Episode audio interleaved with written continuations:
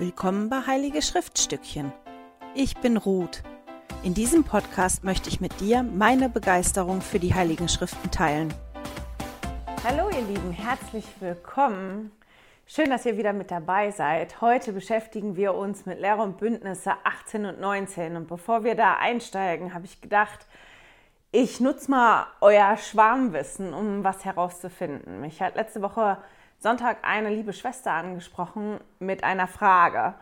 Wir hatten ja die letzten Kapitel immer wieder, dass da gestanden hat, die, das Feld war weiß zur Ernte bereit. Und sie hat mich halt gefragt, ob ich weiß, was dieses weiße Feld ist. Weil normalerweise, wenn Felder, die wir so kennen, hier zur Ernte bereit sind, sind die nicht weiß. Das ist ja eher, ja, das kommt drauf an, was da wächst, aber das sind verschiedene Farben. Ich habe ein bisschen recherchiert, ich bin aber nicht ganz glücklich mit dem, was ich rausgefunden habe. Zuerst habe ich gedacht, naja, Felder, die weiß werden, die mir einfallen, sind Baumwollfelder, aber die pflückt man ja, da geht man ja nicht mit der Sichel rein. Und dann ist mir ja eingefallen, dass Jesus diesen, diesen Ausdruck oder diesen Satz auch schon benutzt hat in der Bibel und die haben ja in Jerusalem oder in Israel in der Ecke keine Baumwollfelder gehabt. Im Internet habe ich zwei Sachen gefunden, wo die Leute sagen, das wäre am wahrscheinlichsten. Einmal, dass entweder Anisfelder gemeint sind, weil wenn die in Blüte stehen, dann sehen die Felder wirklich ganz weiß aus. Das wächst auch in Israel. Oder dass Gerstefelder gemeint sind, weil Gerste wohl, wenn Gerste reif wird, fängt die an, sich so zu biegen und die Stelzen, Stelzen, Spelzen, nicht Stelzen, Spelzen heißen die, glaube ich, die da so dran sind. Ähm, das biegt sich dann so und wenn dann die Sonne drauf scheint, wäre das auch fast wie weiß. Ich habe mir Fotos angeguckt, das ist fast weiß. Ich weiß das aber nicht genau. Ich bin nicht ganz so glücklich. Also wenn jemand von euch weiß, welches Feld damit gemeint sein könnte oder was das sonst bedeuten könnte, dann immer her mit den Antworten. Ich teile die dann im nächsten Video. Am besten schreibt ihr das unten in die Kommentare unter das Video oder ihr schickt mir eine E-Mail an ruth.heiligeschriftstückchen.ch. So, das war's. Jetzt steigen wir wirklich ein. Der Hintergrund zu Lehre und Bündnisse 18 ist, dass das Buch Mormon fast zu Ende übersetzt gewesen ist und Oliver Cowdery und Joseph Smith sich bemühten, mehr über die Schlüssel des melchisedekischen Priestertums zu erfahren und außerdem auch mehr darüber zu erfahren, wie sie die Kirche denn aufbauen sollen, von der sie ja schon in den Offenbarungen vorher gehört haben. Die wussten, die sollen eine Kirche aufbauen. Das haben die aber noch nie gemacht. Die waren 22 und 23 Jahre alt und das war etwas ganz Neues. Ob die zu dem Zeitpunkt, als diese Offenbarung gegeben worden ist, das melchisedekische Priestertum schon übertragen bekommen haben oder nicht, das weiß man nicht ganz genau, weil dieses Datum nicht bekannt ist. Es gibt Zeiträume, wo man das eingrenzt. Ich habe verschiedene Quellen. Hier über dem Lehr- und Bündnisse 18 steht, dass die sehr darüber nachgedacht haben, weil die ja gesagt bekommen haben, die würden das haben. Ähm, andere Quellen oder Historiker, wenn man guckt bei den Joseph Smith Papers oder ja bei anderen Dingen, die sagen, nee, zu dem Zeitpunkt haben die schon das übertragen bekommen, haben das aber noch nicht angewandt, weil dafür gab es ja Bedingungen, über die sprechen wir dann auch noch, wenn es um die Kirchengründung geht. Man weiß es nicht. Das ist nicht klar belegt, aber ich finde, das spielt auch nicht so eine große Rolle. Die haben sich halt einfach Gedanken gemacht, wie wenden wir das melchisedekische Priestertum an, egal ob sie das jetzt schon hatten oder nicht, und wie funktioniert eine Kirchengründung eigentlich? Wie gründet man eine Kirche? Worauf müssen wir achten? Was ist wichtig? Und Lehre und Bündnisse 18 steigt dann auch direkt da ein, dass Oliver daran erinnert wird, dass er ja ein Zeugnis hat von dem, was er geschrieben hat. Der hat ja als Schreiber das Buch Mormon aufgeschrieben. Das, was Joseph Smith diktiert hat, gesagt hat, hat er aufgeschrieben. Und er wird daran erinnert, dass er ein Zeugnis davon hat und bekommt dann halt auch gesagt, dass alles, was er braucht, da zu finden ist. Jetzt muss ich mal eben, im Vers 4 sehen wir das, Lehr- und Bündnis 18, Vers 4. Denn darin ist alles niedergeschrieben, was die Grundlage meiner Kirche, meines Evangeliums und meines Felsens betrifft. Und in Vers 3 bekommt er vorher halt gesagt, er soll sich darauf verlassen, auf das soll er sich verlassen. Und vor Gründung der Kirche, also von dem Zeitpunkt da bis zur Gründung der Kirche, ist Oliver Cowdery tatsächlich hingegangen und hat ja ein Dokument zusammengestellt, wo eine Liste drauf war von entscheidenden heiligen Handlungen und Bündnissen, die er gefunden hat im Buch Mormon. Er ist da tatsächlich durchgegangen, hat diese Liste gemacht und dieses Schriftstück nannte er Articles of the Church of Christ, also Satzungen der Kirche Christi. Und die nehmen an, dass das wie so ein Leitfaden war vor der Kirchengründung und der dann auch geholfen hat bei der Kirchengründung. Wir lesen dann in den nächsten Versen, dass Oliver Cowdery und David Wittmer, David Wittmer die gleiche Berufung wie Paulus haben, dass sie berufen sind mit der gleichen Berufung wie Paulus, nämlich das Volk zur Umkehr zu rufen, das lesen wir auch hier, und Zeuge für das zu sein, was sie gesehen haben. Und ich habe, ich glaube, das war im Seminarleitfaden, einen ganz, ganz tollen Ausspruch gefunden, einen kurzen Satz von Neil L. Anderson, zu diesem Ausspruch, das Volk zur Umkehr rufen oder jemanden zur Umkehr zu rufen. Das haben wir jetzt öfter gelesen, das lesen wir hier auch. Du sollst nichts anderes predigen als Umkehr, du sollst das Volk zur Umkehr bringen, du sollst das Volk zur Umkehr rufen und so weiter. Und Elder Anderson hat gesagt, wenn wir andere zur Umkehr rufen, heißt das ganz einfach, dass wir ihnen helfen, zu Gott zurückzukehren. Und ich fand das schön als Erinnerung daran, worum es geht dabei. Ich möchte mich jetzt vor allem bei Lehr und Bündnisse 18 auf einen Vers konzentrieren. Und das ist ein Vers, der ganz, ganz bekannt ist, wo mir aber zwei, drei Sachen aufgefallen sind, die mir so nicht bewusst gewesen sind. Und das ist Lehr und Bündnisse 18, Vers 10. Denkt daran, die Seelen haben großen Wert in den Augen Gottes. Das ist ja ein bekannter Vers, da wird auch oft drüber gesprochen. Da gibt es auch diverse Ansprachen zu. Wir haben auch oft schon bei uns Ansprachen darüber gehabt und das in Klassen besprochen. Mir war aber nie bewusst, zu welchem Zeitpunkt das gesagt worden ist. Jesus erinnert Oliver Cowdery und David Whitmer und auch Joseph Smith, die Offenbarung war ja für die drei, daran, oder sagt denen, ne, denkt daran, die Seelen haben von den Augen Gottes einen sehr, sehr großen Wert. Die waren ja dabei, die Kirche zu gründen. Die haben sich darüber Gedanken gemacht, wie wenden wir die Schlüssel des Evangeliums an. Und die bekommen halt da gesagt, denkt dran, bei dem, was ihr jetzt tut, ihr findet die Grundlagen im Buch Mormon, aber bei allem, was ihr jetzt tut, auch ähm, bei Oliver Cowdery und David Mitt, bei der Berufung, ihr bekommen habt, geht es darum, dass jede Seele für Gott unglaublich wertvoll ist.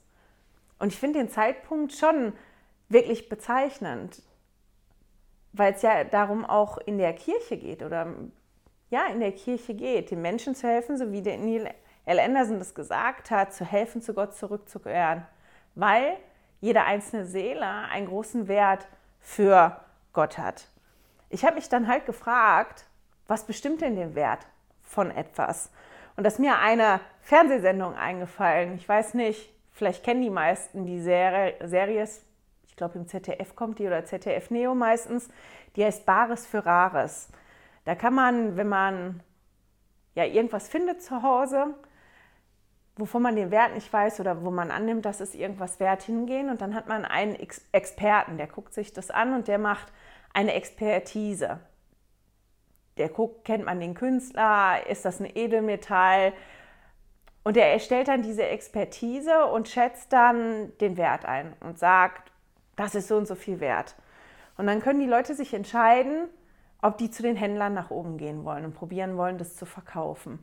Und manchmal ist es so, dass die Händler das gar nicht haben wollen. Die sind gar nicht bereit, so viel zu bezahlen, weil das für die nicht so viel wert ist, wie ja unten der Experte das gemacht hat. Diese Expertise, diesen Wert, der da geschätzt worden ist. Und manchmal ist das so, dass verschiedene Händler das haben wollen und die sich hochbieten und dass der Wert für die viel, viel höher ist als das, was der Experte unten gesagt hat. Manchmal ist das auch gleich. Aber letztendlich sieht man das da. Den Wert bestimmt quasi derjenige, der bereit ist, das zu zahlen. nur davon, dass ein Expert hingeht und sagt, das ist so und so viel wert, heißt das letztendlich nicht, das ist so und so viel wert, sondern erst, wenn man auch wirklich jemanden findet, der bereit ist, dieses Ding zu kaufen für das, was geschätzt worden ist oder für mehr. Und das ist das, woran wir auch in Lehr und Bündnisse 18 erinnert werden. Weil Jesus sagt da und erinnert die daran, dass er den Preis bezahlt hat für uns. Jesus hat durch sein Sühnopfer den Preis bezahlt für jeden einzelnen von uns. Und der Preis war sehr hoch. Warum waren denn Jesus und der himmlische Vater bereit, diesen hohen Preis zu bezahlen, diesen hohen Wert für jeden einzelnen von uns ja festzulegen? Die waren ja wirklich bereit, einen ganz, ganz hohen Preis zu zahlen. Und Präsident Uchtdorf hat dazu gesagt, Gott betrachtet sie nicht nur als sterblichen Menschen, der für kurze Zeit auf einem kleinen Planeten lebt, er betrachtet sie als sein Kind. Er sieht sie so, wie sie werden können und wozu sie erschaffen worden sind. Er möchte, dass sie wissen, dass sie ihm wichtig sind. Und dann habe ich noch was Tolles von Präsident Monson gefunden. Er erzählt eine Geschichte, die ist zu lang. Ich habe die aber bei den Zitaten dabei gepackt. Er erzählt von einer Konferenz, wo er gewesen ist und wo derjenige, der ihn begleitet hat, einen ich glaube, ältesten Kollegiumspräsidenten gefragt hat, was ist denn, was bestimmt den Wert einer Menschenseele? Und der hat darüber nachgedacht, der Name stand da nirgendwo, aber das, was er gesagt hat, fand ich total toll. Der hat gesagt, der Wert einer Menschenseele liegt in ihrer Fähigkeit, wie Gott zu werden. Und weil wir diese Fähigkeit haben und weil wir Gottes Kinder sind und für ihn sehr, sehr wertvoll sind, haben die halt diesen ja, waren die bereit, diesen Preis zu zahlen? Es gibt eine ganz, ganz tolle Schriftstelle, die passt zu, zu diesem, dass die Seelen einen Wert haben und warum das wichtig ist. Und der, die Schriftstelle steht in 3. Nephi 27, die Verse 13 bis 15. Siehe, ich habe euch mein Evangelium gegeben, und dies ist das Evangelium, das ich euch gegeben habe, dass ich in die Welt gekommen bin, um den Willen meines Vaters zu tun. Denn mein Vater hat mich gesandt. Und mein Vater hat mich gesandt, damit ich auf das Kreuz emporgehoben würde und damit ich, nachdem ich auf das Kreuz emporgehoben sei, alle Menschen zu mir zöge, damit, wie ich von den, Entschuldigung, damit, wie ich von den Menschen emporgehoben wurde, die Menschen ebenso vom Vater emporgehoben würden um vor mir zu stehen, um nach ihren Werken gerichtet zu werden, ob sie gut seien oder ob sie böse seien. Und aus diesem Grund bin ich emporgehoben worden. Darum werde ich gemäß der Macht des Vaters alle Menschen zu mir ziehen, damit sie gemäß ihren Werken gerichtet werden. Ich habe gerade über den Zeitpunkt gesprochen, wo die Offenbarung gekommen ist. Und das war zu dem Zeitpunkt, als die angefangen haben, sich damit zu beschäftigen, wie funktioniert denn die Kirchengründung eigentlich? Wo, wo drauf kommt es an? Und in Lehr und Bündnisse 18 lesen wir ja in dem Vers 4, dass die im Buch Mormon alles finden, was die Grundlage der Kirche ist, seines Evangeliums und seines Felsens. Und hier lesen wir auch in 3. Nephi dann nochmal von dem Evangelium, was Jesus gegeben hat, dass der gekommen ist, um später in der Lage zu sein, alle zu sich zu ziehen.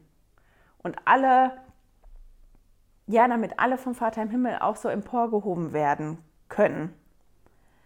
Und ich finde das schon ganz spannend, das so zu lesen, dass das der Zweck ist vom Evangelium. Das ist der Zweck, wozu auch die Kirche gegründet worden ist, um jedem Einzelnen, Einzelnen von uns zu helfen, zum Vater im Himmel zurückzukehren. Um jedem Einzelnen von uns die Möglichkeit zu geben, dass der Vater im Himmel uns auch emporheben kann.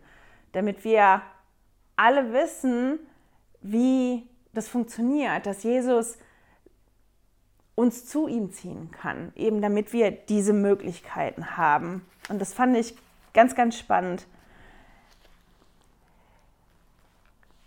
Und das zeigt auch, dass jede Seele wertvoll ist. Jetzt muss ich mal einmal gucken. Genau. Und in 18 lesen wir auch, dass halt, damit es funktioniert, damit Jesus sich zu uns ziehen kann, dass die Grundlage die Umkehr ist. Dass wir die Möglichkeit haben, immer und immer und immer wieder umzukehren. Ich finde es so spannend, dass Umkehr für uns nach wie vor oft noch negativ belegt ist. Ne? Ich musste umkehren, weil eigentlich ist das ja was ganz Positives. Ich habe die Möglichkeit, mich immer wieder neu einzunorden, meinen, meinen Fokus immer wieder richtig zu legen. Ich weiß, Präsident Uchtdorf hat mal, oh, ich habe die Ansprache auch nicht gefunden, aber ich kann mich daran erinnern, dass er gesagt hat, wenn man einen Langstreckenflug fliegt und man weicht nur ein paar Grad, also nicht viel, ein paar Grad ab von dem, wo man eigentlich hinfliegen sollte, dann landet man nachher ganz woanders als da, wo man eigentlich geplant hat zu landen. Ich meine, man kann das ja mal ausprobieren, wenn man so ein, so ein das kann man ja mit Strichen malen. Wenn man nur so einen Millimeter dann das Lineal verlegt und dann einen Strich zieht, dann sieht man ja, wenn man den Strich lang genug zieht, wie weit dann nachher das eigentliche Ziel von dem auseinander liegt, wo man dann landet. Und deswegen ist die Umkehr nichts Negatives, sondern was ganz, ganz Tolles, eine Möglichkeit, die wir haben, von der wir viel, viel öfter Gebrauch machen sollten, damit wir uns immer wieder, ja, richtig einnorden, sagt man ja dazu. Ich fand ganz wichtig noch, wenn man über den Wert einer Seele spricht, zu erwähnen, dass der Wert einer Seele sich nicht verändert. Wir lesen zwar immer davon, dass wir umkehren müssen, aber nur die Tatsache, dass ich umkehren muss und dass ich vielleicht auch mal wirklich intensiv umkehren muss und ich nur eine kleine Kurskorrektur vornehmen muss, ändert nichts am Wert meiner Seele. Das ändert nichts am Wert irgendeiner Seele. Der Preis dafür ist schon bezahlt worden. Jede Seele ist, egal was sie tut hier oder nicht tut hier, wertvoll für den Vater im Himmel. Das, was sich ändert, ist die Würdigkeit von jedem Einzelnen. Dazu gibt es eine ganz, ganz tolle Ansprache von Joy D. Jones, von unermesslich großem Wert heißt die. Die verlinke ich auch im Newsletter. Die lohnt sich zu lesen, weil sie auch spricht über den Wert der Seelen und aber auch die Würdigkeit. Ich möchte dann schon direkt auf Lehre und Bündnisse 19 zusteuern. Das Buch Mormon war fertig. Also einfach mal als Hintergrundinfos. Das Buch Mormon war fertig übersetzt und jetzt haben die probiert, einen Drucker zu finden. Der Drucker vor Ort, da war im ersten Moment nicht ganz so begeistert, weil der gedacht hat, das ist Schwachsinn, was da drin steht. Das ist ein großer Betrug. Und auch, weil die Anzahl an Exemplaren, die die bestellen wollten, nämlich diese 5000 Stück, ziemlich hoch gewesen sind. Ich meine, es ist heute auch noch nicht so wenig, aber damals war das wirklich eine hohe Anzahl. Und Joseph Smith war ja nicht in der Lage, das zu bezahlen. Der war vorher schon nicht reich und die finanzielle Lage hat sich durch die Übersetzungsarbeiten nicht verbessert. Die hat sich eigentlich verschlimmert. Und die meisten in seinem Bekanntenkreis, die waren entweder Familie. Die Familie konnte sich das auch nicht leisten. Oder die, die mit ihm da gearbeitet haben, Großteil, die waren ja so alt wie er selber. Also da war keiner, der sich das leisten konnte, außer Martin Harris. Martin Harris hatte damals in der Gegend eine der größten und der schönsten Farmen. Der war auch älter und das war der einzige, der sich den Druck des Mormons leisten konnte. Und den hat Joseph auch an, angesprochen. Der war auch bereit, das zu finanzieren, also für den Druck zu bürgen. Aber der Drucker wollte mehr Sicherheit. Der hat gesagt, ich fange erst an, ich bestelle nichts, ich mache gar nichts, bevor der Druck wirklich finanziert ist. Ich will eine finanzielle Sicherheit haben. So, der Martin Harris, der nahm eine Hypothek auf, auf, seinen, auf einen Teil von seinem Land auf 60 Hektar. Und das hat er am 25. August 1829 gemacht. Und er hatte das habe ich gelesen in, wo habe ich das gelesen? Hier, Making Sense of Doctrine and Covenants. Der hat das geschrieben, dass der Martin Harris halt 18 Monate Zeit hatte, um diese Hypothek zurückzubezahlen. Ansonsten hätte der Drucker das Recht, das Land zu verkaufen. Im Januar 1830 trafen dann Joseph Smith und Martin Harris eine Vereinbarung, nämlich dass Martin Harris also dass beide das Recht hatten auf, auf das Buch Mormon, nicht das Recht, sondern das Recht auf Profit aus dem Verkauf vom Buch Mormon haben, bis diese Hypothek, dieses Geld, was Martin Harris ja vorgeschossen hat, abbezahlt ist. Im März waren dann die ersten Exemplare fertig. Und Martin Harris hat auf einmal Panik bekommen. Und ich meine, wenn wir mal zählen, das ist ja im August, Ende August, September, Oktober, November, Dezember, Januar, Februar, März, da waren sieben Monate vorbei, bis der Druck überhaupt fertig war. Und da war nicht mehr ganz ein, Jahr übrig, um das Geld wieder reinzuholen. Und Martin Harris hat wirklich Panik gehabt und hat zu Joseph Smith gesagt, ich glaube, die verkaufen sich nicht, ich kriege mein Geld nicht wieder. Und Joseph Smith hatte das Gefühl, doch, doch, die verkaufen sich. Aber Martin Harris wollte eine neue Offenbarung, der wollte ein neues Gebot. Joseph Smith hat dann zu dem gesagt, du, für dich gibt es doch schon eine Offenbarung, reicht es nicht, das muss doch reichen. Und Martin Harris wollte aber eine neue.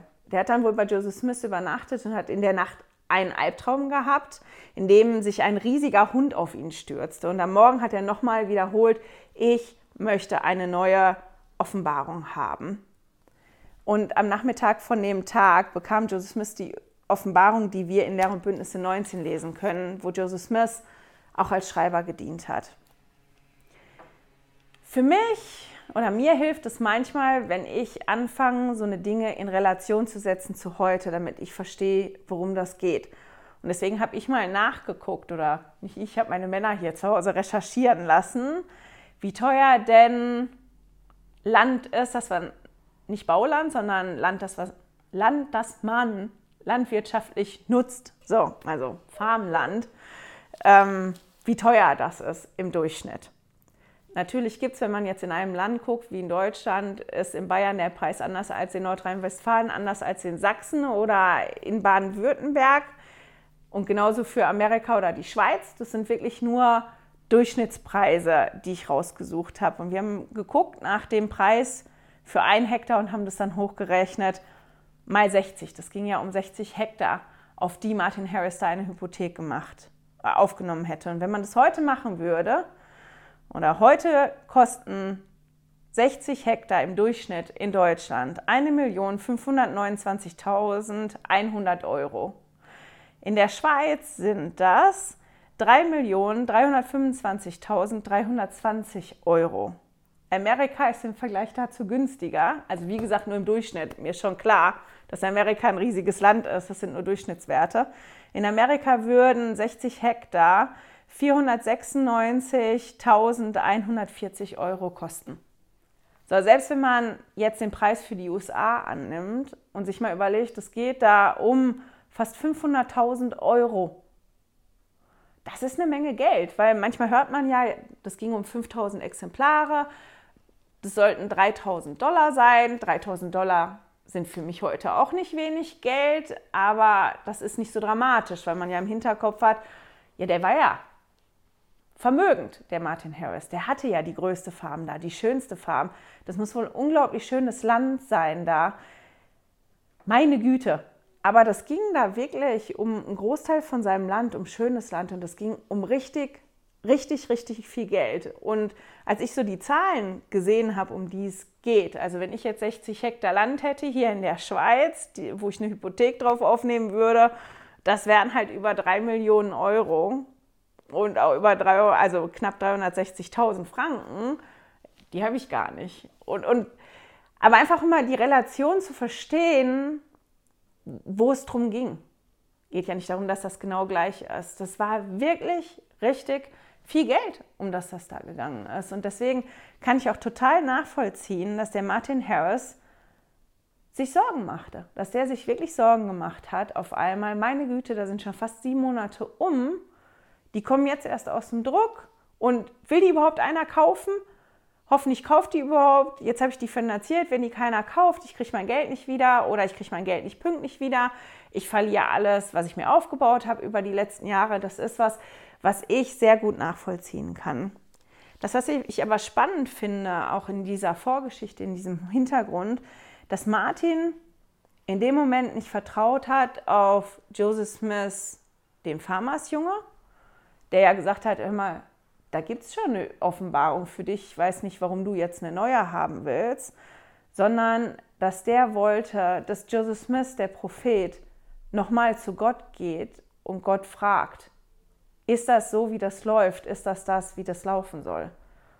Gibt es nicht einen anderen Weg für mich? Weil ich habe Angst um meine Existenzgrundlage. Ich habe Angst um mein Land. Ich habe Angst um meinen Status. Ich möchte gerne, dass du fragst, dass du nochmal gehst und fragst als Prophet.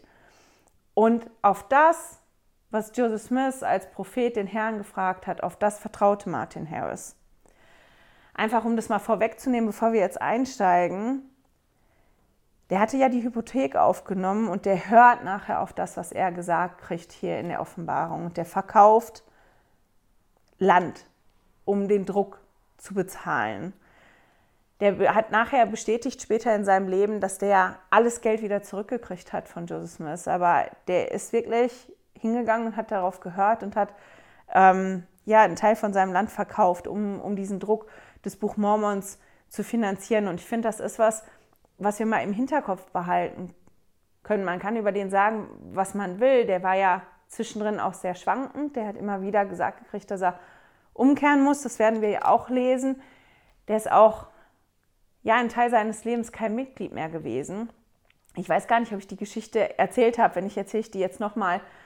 Der war kein Mitglied, aber relativ alt schon und der wollte gerne nach Utah fahren, um sich das mal anzugucken, wie das ist. Der hat zu dem Zeitpunkt aber kein Geld mehr gehabt dafür und der hat einen Brief geschrieben an ich glaube, an Brigham Young oder an die Kirchenführung hat gesagt, ich würde gerne kommen, ich hätte gerne, ihr würdet mir das Geld schicken, dass ich kommen kann, aber vergesst nicht, mir das Geld für das Rückticket auch noch zu schicken, weil ich will ja wieder zurück, ich will ja nicht da bleiben. Und als der gewesen ist und in Salt Lake war und sich umgeguckt hat und den Tempel gesehen hat und das alles gesehen hat, was da aufgebaut worden ist, hat er halt in dem Sinne gesagt, meine Güte, was aus diesem kleinen, einfachen Buch alles gewachsen ist was alles möglich war dadurch. Und es stimmt, dadurch, dass Martin Harris gehört hat auf die Offenbarung, mit der wir uns gleich beschäftigen und bereit war, ja was Schwieriges wirklich zu tun, war das möglich, das Evangelium besser zu verbreiten, den Menschen das Buch Mormon zu bringen, damit die wissen, dass sie umkehren müssen, damit Jesus die Möglichkeit hat, jeden Einzelnen zu sich zu ziehen. Und das finde ich schon sehr beeindruckend. Ich meine, ich gehe mal davon aus, der Vater im Himmel hatte schon noch einen Plan B und C, falls Martin Harris sich anders entschieden hätte. Aber der hat sich dafür entschieden und ich finde, das ist eine ganz große Sache, wenn man überlegt, um wie viel Geld das da gegangen ist und dass das keine Kleinigkeit war. Wenn man Lehrer und Bündnisse 19 liest, dann ist das im ersten Moment hart. Also der Martin Harris, der hat ja wirklich Sorgen gehabt. Der hat sich wirklich Gedanken gemacht um seine Zukunft. Der hat Angst, dass er das verliert, was er da wollte. Und dann kommt als Antwort Lehre und Bündnisse 19. Und da geht es um Umkehr. Es geht darum, was passiert, wenn Martin Harris nicht umkehrt. Wir lesen von ewiger bzw. endloser Strafe. Wir lesen davon, wie sehr Jesus gelitten hat. Und dann lesen wir sogar in den Vers 25 und 26, dass da drin steht, dass Martin Harris nicht, warte mal, und weiter gebiete ich dir, du sollst nicht deinen eigenen Besitz begehren. Also es geht darum, dass er gesagt kriegt, noch nicht mal deinen eigenen Besitz, du sollst nicht den Besitz von anderen begehren, aber noch nicht mal deinen eigenen. Sollst du nicht. Und du sollst Land verkaufen, um die Schulden beim Drucker zu bezahlen. Und dann ist die Krönung, finde ich, wenn man das so liest, am Ende in Vers 39. Also Lehre und Bündnisse 19, Vers 39. Dann steht da quasi als Krönung am Schluss noch nach, du sollst umkehren, ne, du sollst dein eigenes Land nicht begehren und wenn du nicht umkehrst, dann passiert dieses und jenes und dann kommt am Ende, siehe, kannst du dies lesen, ohne dich zu freuen und dein Herz vor Freude zu erheben? Ich finde, das ist wie noch die Krönung da oben drüber. Und ich hätte ganz bestimmt geantwortet, ja, ich kann das lesen, ohne mich zu freuen und ohne dass ich mein Herz erhebt darüber. Nee, ich bin gerade nicht begeistert davon. Und dann habe ich gedacht, ist es nicht bei uns auch oft so mit Antworten vom Herrn? Ich möchte eine Antwort haben, weil ich irgendwie Sorge habe, weil mich was umtreibt. Und dann bekomme ich eine Antwort und die Antwort ist nicht das, was ich gerne haben möchte. Und die ist im ersten Moment vielleicht wirklich hart oder die klingt ungerecht oder nicht gerechtfertigt. Und wenn man sich aber hier mit Lehr- und Bündnisse 19 wirklich mal auseinandersetzt, kriegt man mit, dass das vielleicht ein paar harte Formulierungen gibt da drin, dass das aber eine ganz wunderschöne, persönliche, tröstende Offenbarung ist für Martin Harris und auch für uns, was man aber nicht sieht, wenn man bockig ist, weil das nicht das ist, was man vielleicht am Anfang hören wollte, weil der ist ja hingegangen, hat wegen einer finanziellen Dingen den Herrn befragt und dann fängt der Herr an mit Umkehr und mit Strafe. Und das war ja gar nicht das, was Martin Harris eigentlich hören wollte. Martin Harris war beunruhigt über seine finanzielle Lage, über seine finanzielle Sicherheit und der hatte seinen Hauptfokus darauf gelegt und der Herr war am meisten beunruhigt über die Sicherheit und das Wohlergehen von Martin Harris Seele. Und das spiegelt sich auch wieder hier in Lehr- und Bündnisse 19. Das fängt an damit, dass der Herr sich vorstellt, dass er sagt im Vers 1, ich bin Alpha und Omega, Christus, der Herr, ja, ich bin es selbst, der Anfang und das Ende, der Erlöser der Welt. Und dann lesen wir noch davon, dass er den Willen des Vaters getan hat. Ich lese es einfach mal vor. Also jetzt noch die Verse 2 und 3. Ich habe den Willen dessen vollbracht und vollendet, dessen ich bin, nämlich des Vaters, in Bezug auf mich. Und ich habe dies getan, damit ich mir alles untertan mache. Ich habe alle Macht inne, ja auch für die Vernichtung des Satans und seiner Werke am Ende der Welt und den letzten großen Tag des Gerichts, das ich über ihre Bewohner kommen lassen werde, wenn ich jeden Menschen gemäß seinen Werken und den Taten, die er getan hat, richten werde. Also wir lesen es da. Jesus stellt sich selber vor. Er sagt, ich bin das Anfang und das Ende und ich bin der Erlöser der Welt. Und ich habe auch den Willen von einem anderen getan. Ich habe den Willen des Vaters getan. Und dadurch, dass ich den Willen des Vaters getan habe, habe ich am Ende die Macht inne, auch über Satan. Und ich werde die Menschen richten gemäß ihrer Taten. Und dann lesen wir noch, in Vers 4. Und gewiss muss jeder Mensch umkehren oder leiden, denn ich, Gott, bin endlos. Und das ist das, was er Martin direkt sagt. Jeder Mensch kann sich entscheiden, entweder umzukehren oder zu leiden. Und dann spricht er halt in den nächsten Versen über ja, die endlose Strafe und die ewige äh, Strafe. Und da will ich kurz drüber sprechen, bevor wir dann noch da einsteigen, was ich so toll finde in Lehr- und Bündnisse 19. Die Diskussion mit Theodor gehabt über diese endlose und die ewige Strafe und was das denn bedeutet und wie das ist. Und ich finde, dass man etwas im zehnten Vers überliest oder man liest das und erfasst das nicht wirklich. Im Vers 10 steht, denn siehe das Geheimnis des Göttlichen, wie groß ist es doch, denn siehe, ich bin endlos. Und die Strafe, die aus meiner Hand kommt, ist endloser Strafe, denn endlos ist mein Name. Und wir überlesen oft dieses, denn endlos ist mein Name. Und wenn endlos ein Name für Gott ist, dann bedeutet das, dass die Begriffe endlose Strafe oder ewige Strafe eigentlich nur einfach Gottes Strafe heißen oder damit dass damit Gottes Strafe gemeint ist. Und das sagt er ja dann auch selber im Vers 11 und 12. Ewige Strafe ist Gottes Strafe. Endlose Strafe ist Gottes Strafe. Also wenn, wenn ich jetzt Ruth endlos Wollnick heißen würde, dann wäre das Ruthstrafe oder endlose Strafe, wenn ich jemanden bestrafen würde. Das ist meine Strafe, die kommt. Ähm, die könnte Rutstrafe heißen oder die könnte endlose Strafe heißen, weil das beides meine Namen sind. Dazu gibt es auch einen ganz tollen Vers noch, wo ich finde, wo man das auch ganz toll sehen kann, wie das erklärt wird. Und die steht in Lehr und Bündnisse 29 in den Versen 43 und 44.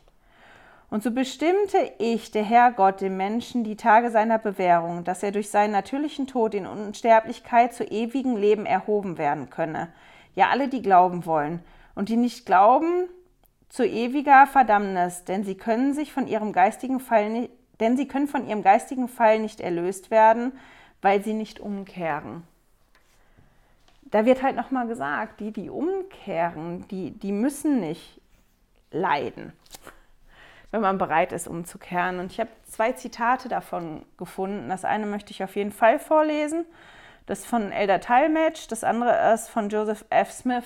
Das ist in den Zitaten, weil ich finde, er kann es viel besser beschreiben als ich. Elder Talmadge schreibt, die Hölle hat nicht nur einen Eingang, sondern auch einen Ausgang. Die Hölle ist kein Ort, wohin ein rachsüchtiger Richter Gefangene schickt, damit sie dort leiden, hauptsächlich um seiner Herrlichkeit willen bestraft zu werden. Vielmehr ist die Hölle ein Ort, wo diejenigen, die hier auf der Erde nicht gelernt haben, was sie hätten lernen sollen, belehrt und zur Disziplin gebracht werden. Gewiss lesen wir von immerwährender Strafe, endlosem Leid und ewiger Verdammung.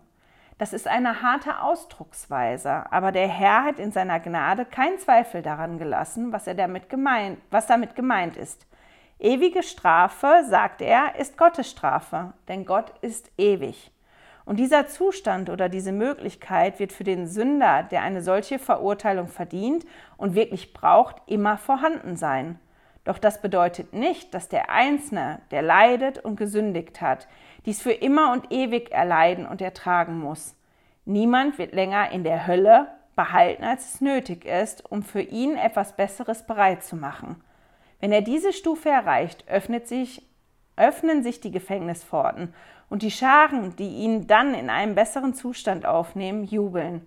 Der Herr an dem, was er in früheren Evangeliumszeiten über das Wirken seines Gesetzes und Evangeliums gesagt hat, nicht das geringste geändert aber er hat uns in seine Güte und Gnade, die in all dem zum Ausdruck kommen, klargemacht, dass seine Herrlichkeit und sein Werk bestehen.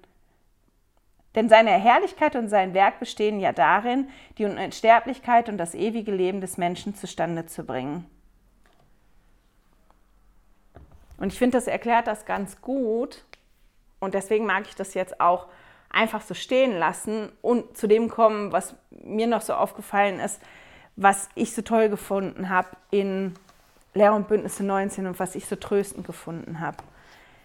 Im Prinzip sagt der Herr, also Jesus, Martin Harris und auch uns, nur oder nicht nur, der sagt dem, ich weiß, wie du dich fühlst. Ich weiß, wie das ist, wenn man lieber einen anderen Weg gehen würde. Ich weiß, wie das ist, wenn man was machen soll, was man wirklich nicht machen will. Und das kann man eben Lehr und Bündnis 19, Vers 18 lesen, dass er dann am Ende ähm, spricht darüber, und ich wollte den bitteren Kelch nicht trinken und zurückschrecken. Und er sagt Martin Harris auch in dem Kapitel, ich weiß, wie das ist, wie du dich fühlst, wenn man das lieber nicht machen möchte, weil das wirklich schwierig ist für einen.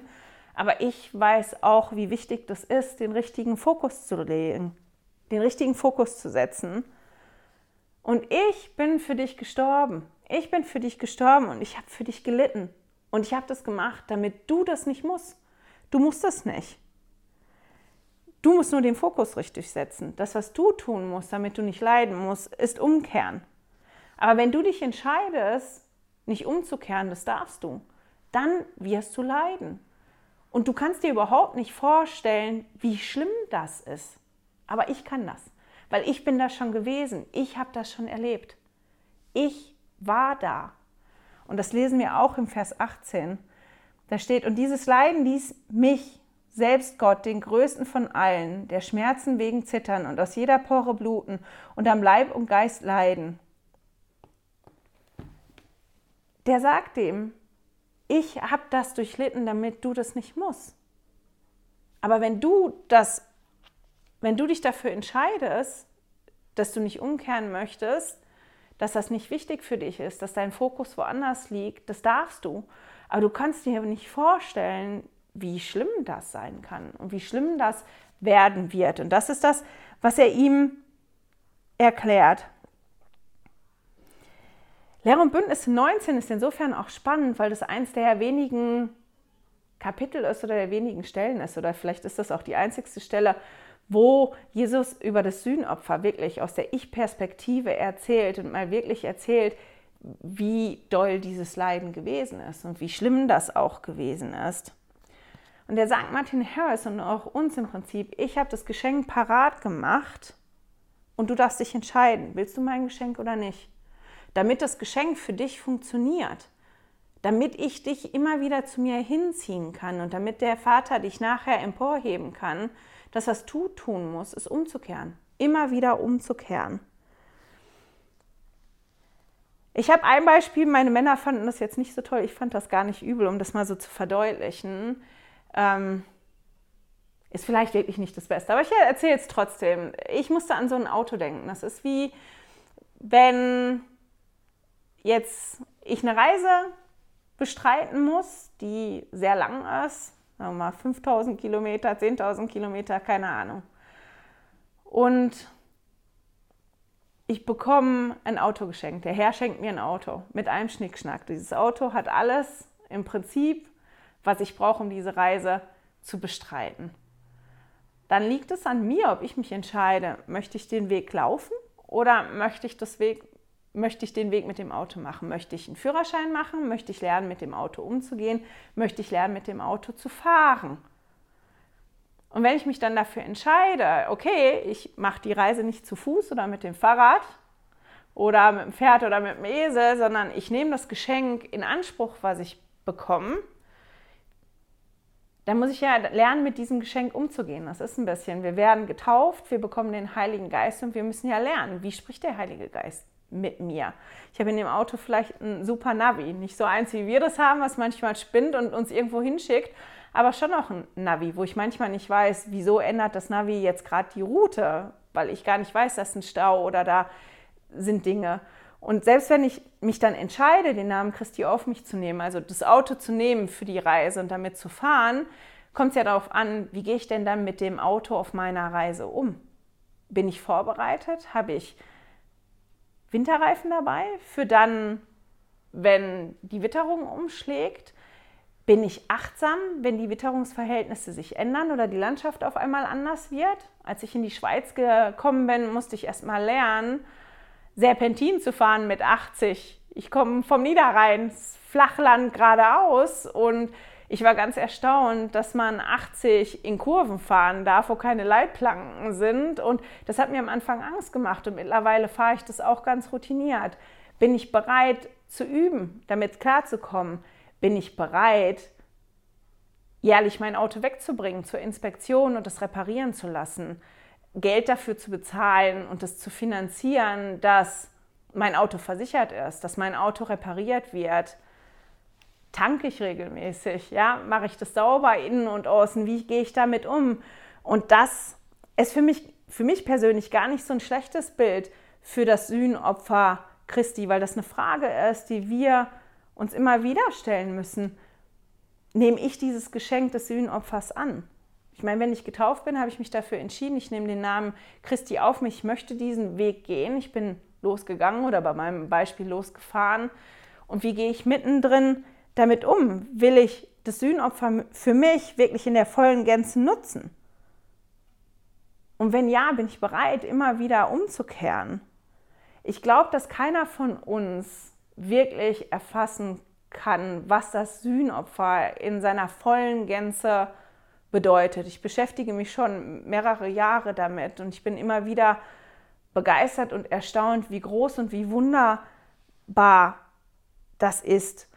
Und ich glaube, bei allem, was heute in der Welt los ist, ist es wichtig, dass wir uns immer wieder bewusst entscheiden, was ist der Mittelpunkt und der Anker in meinem Leben? Wo setze ich meinen Fokus hin? Da gibt es ganz viele Dinge, ob das jetzt finanzielle Sorgen sind oder ob das Sorgen um meine Kinder sind. Es gibt ganz, ganz viele Sorgen, die unglaublich berechtigt sind sind und Dinge auch, über die ich mich aufregen kann. Aber möchte ich, dass das zum Mittelpunkt meines Lebens wird oder möchte ich meinen Fokus neu setzen und das Christus und der Herr der Mittelpunkt von meinem Leben sind und mir helfen, mich immer wieder neu einzunorden, damit, wenn ich dann mit meinem Auto unterwegs bin und ich total müde bin, ich das Vertrauen habe zu sagen, du, ich, ich kann jetzt nicht mehr fahren. Ich mache jetzt eine Pause und ich weiß, es ist okay, eine Pause zu machen oder zu sagen, so, jetzt musst du übernehmen. Jetzt musst du das Steuer übernehmen, weil ich kann jetzt nicht mehr. Das kann ich ja nur, wenn ich diesen Glauben und diesen Vertrauen in den Herrn setzen kann und die immer wieder zum Mittelpunkt meines Lebens mache. Und wenn ich das mache, dann kann mir das helfen. Ich habe ein schönes Bild, das habe ich jetzt vergessen abzunehmen. Das heißt die Hand Gottes. Probier daran zu denken, das einzublenden. Und da sieht man, ähm, ja, dass der, der aufs Bild guckt, der ist wie unter Wasser und Jesus reicht einem die Hand, um einen wieder hochzuholen. Und das liegt ja immer an uns. Bin ich bereit, Christus die Hand zu geben und mich von Christus ja emporziehen zu lassen und zu ihm ziehen zu lassen? Und bin ich bereit, diesen Platz zu machen? Und das ist eigentlich das, was der Martin Harris im Lehre und Bündnisse 19 sagt. Der sagt dem, dass ich meine, Martin hat oft gehört, dass er umkehren muss. Und das war wahrscheinlich was, was er oft hören musste. Aber ich glaube, dass viele von uns das ganz oft hören müssen. Bist du sicher, dass du wirklich umgekehrt bist vom allem? Bist du sicher, dass dein Mittelpunkt und dein Fokus jetzt gerade richtig ist und dass der nicht so ein, zwei, drei Grad irgendwo daneben liegt? Guck noch mal hin und guck noch mal immer wieder, kontrollier das mal immer wieder. Und dass er ihm das halt auch sagt. Er erklärt ihm das. Ich habe für dich gelitten. Ich habe das bezahlt. Deine Seele hat für mich einen ganz, ganz großen Wert. Und deswegen habe ich den Preis schon bezahlt. Ist fertig bezahlt. Aber wenn du den selber bezahlen willst, ich kann dich nicht daran hindern. Ich kann dir nur sagen, wie, wie schlimm und wie schwierig das ist und wie anstrengend das wird. Und ich hätte lieber, du würdest mein Geschenk annehmen, weil du bist mir wichtig und du bist mir wertvoll. Und das ist das, was der Martin Harris sagt und auch uns sagt. Du bist mir wertvoll. Und ich, für mich ist es so, dass ich das Konzept davon verstehe und das ist mir ganz logisch. Ja, klar. Aber das wirklich komplett hundertprozentig auf mich zu beziehen, fällt mir dann doch manchmal schwierig, weil das schwierig ist für mich, diesen Wert zu sehen was habe ich geleistet und wie viel bin ich denn wert und bin ich wirklich so viel wert? Das ist was, was ich gar nicht begreifen kann eigentlich, dass ich Jesus und dem Vater im Himmel so viel wert bin und so wichtig bin, dass das was ist, was ich wirklich fühle und was mein Handeln dann wirklich beeinflusst. Das ist nach wie vor schwierig für mich, obwohl ich das Konzept davon verstehe.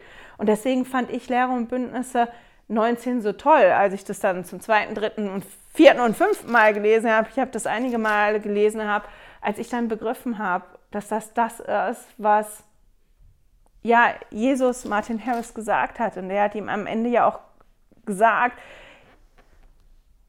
verkauf nicht alles Land, sondern verkauf so viel Land oder behalt so viel Land, dass das für deine Familie noch reicht. Ich weiß jetzt gerade nicht, ich habe mir den Vers nicht aufgeschrieben.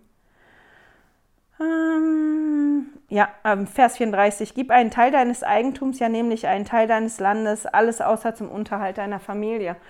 Von Martin ist ja gar nicht verlangt worden, dass er den Unterhalt seiner Familie aufs Spiel setzt, aber dass er die Bequemlichkeit und das, was extra gewesen ist, das sollte der abgeben. Und das ist bei uns auch oft so, in der einen Art oder der anderen, dass von uns erwartet wird, ja Dinge zu opfern, die uns wichtig sind und die toll sind und an denen im Prinzip nichts Falsches ist, um ja aber Raum zu machen, um andere Dinge dazu zu bekommen, um andere Dinge zu lernen, um, um ja damit der Vater im Himmel wirken kann. Und ich bin total dankbar dafür, dass ich jetzt diese Woche nochmal daran erinnert werden konnte, ja, dass ich mir Mühe geben muss oder dass ich zulassen muss, das besser zu fühlen und das besser auch wirklich anzunehmen, dass ich persönlich so wertvoll bin für den Vater im Himmel und für Jesus Christus. Ich hoffe. Ich verstehe leider oh, nicht. Siehst du, meine Uhr versteht es nicht. Aber ich hoffe, ihr versteht das. Und ich hoffe, das ist ein Gedanke, den ihr mitnehmen könnt oder ein Trost, dass es ja in diesen zwei Versen, äh, nicht in den zwei Versen, in den zwei Kapiteln wirklich darum ging, dass ja, wir Gott und Jesus so wichtig sind, dass der Preis bezahlt worden ist und dass wir, ja, um das anzunehmen, halt umkehren müssen, unseren Fokus immer wieder neu richten müssen und dass das schon im Bereich des Möglichen für uns alle liegt. Und mit dem Gedanken schicke ich euch in die Woche. Ich hoffe, wir hören und sehen uns nächste Woche wieder. Schön, dass du heute dabei warst. Danke fürs Zuhören. Diese Audioaufnahme wurde aus einem Video auf meinem YouTube-Kanal entnommen. Du findest dieses Video unter Heilige Schriftstückchen auf YouTube. Melde dich für mein Newsletter auf heiligeschriftstückchen.ch an und erhalte meinen Studierzettel zu jeder Episode. Immer noch nicht genug? Dann folge mir auf Instagram unter Heilige Schriftstückchen. Hier mit UE statt mit Ü.